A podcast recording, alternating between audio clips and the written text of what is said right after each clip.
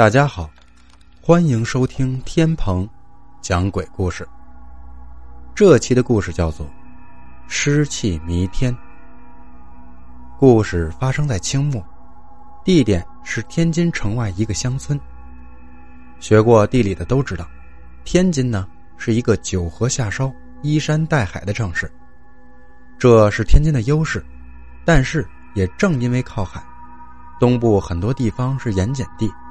种地是不行的，因此呢，在这里除了种地，还有赶海这个职业。王山做的就是这个行当。他晚上去海边捉螃蟹，白天进城卖点钱，以此糊口。王山每次捉完螃蟹回家都是抄近路，虽然要经过一片乱坟岗，不过这么多年了，村里人都抄这条路，也没有什么不妥。所以王山走这条路跟大道没什么不一样的感觉。这天收工，王山提着螃蟹回家，走到乱坟岗，看见远处有个人蹲在那里，低着头向他招手。村里人走路内急的时候，都有就地方便的习惯。王山以为这个人跟他一样是赶海回来的，就走过去，想着搭个伴回家也好。大晚上的。况且有不少野草灌木，王山走到离那人十多步，才觉得有点别扭。再走近几步，王山看清了，那人哪里是低着头，分明是没有脑袋。吓得王山扔下螃蟹，扭头就跑。王山在前面跑，那人在后面追。王山吓坏了，跑几步回头看看，那货原来不仅没有脑袋。而且没有脚，直着两条腿，滑着追。眼看要追上了，到了一条小河边，王山扑下河，趟到对岸，再一回头，万幸的是，那玩意儿怕水，并没有跟过来。王山这算是捡回了一条命。这么恐怖的事儿，第二天就在村里传开了，闹得人心惶惶。这时，有村中的富户出来。安定人心，叫王山也别到处宣扬了。过了没几天，附近一个村子也出事了。先是一户人家丢了小孩，在野地找到的，已经被吃的只剩下骨头架子了，血淋淋的，好不吓人。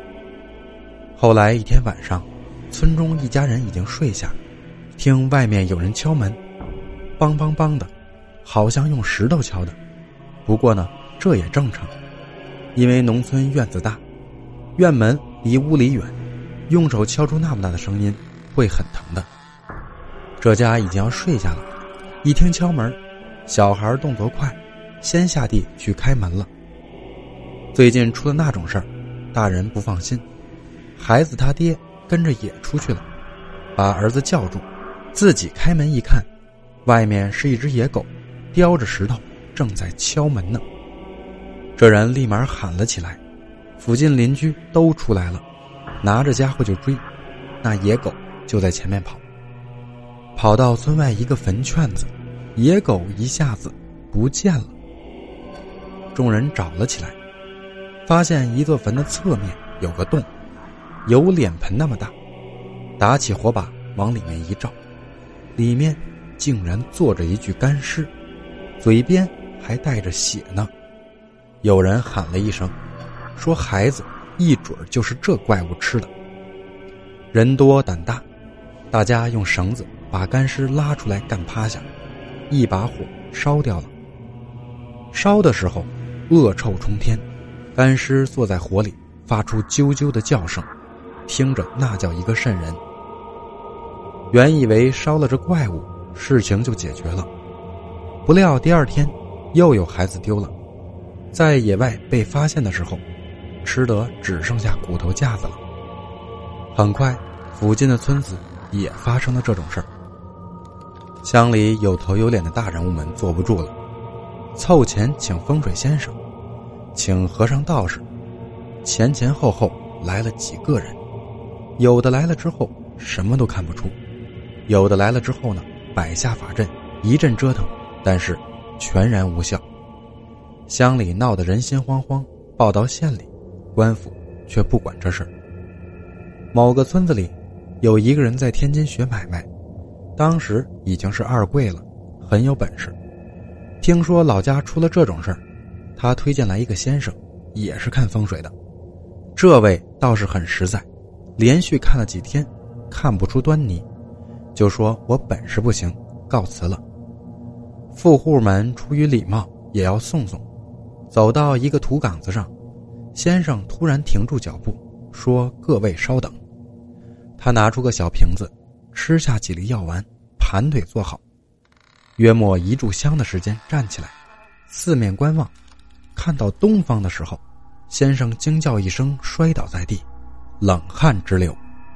众人赶紧过来搀扶，问先生这是怎么了。先生不回答，起来冲那面看了又看。半晌，叹口气，回过身，说：“各位，不是我口冷，刚才用我师门传下的望气之术，发现东方浮尸气弥漫，这一片地方当有大灾，所以鬼物蠢蠢欲动。我劝各位早早搬家吧。几个村子都搬家，近万人能搬到哪里去？众人问先生，可有什么破解的办法？”花多少钱都没有关系。先生摇摇头，说：“只有逃走一条路。”先生走了，众人回去忐忑不安。然而祖祖辈辈的土地，要走也不现实，而且怕扰乱人心。最后，这些富人们决定封锁消息，就说先生也没招。后来，只有两家富户，天津城里有亲戚，搬走了。不到半年，八国联军一路打了进来，那附近的几个村子是战场，被烧杀一空。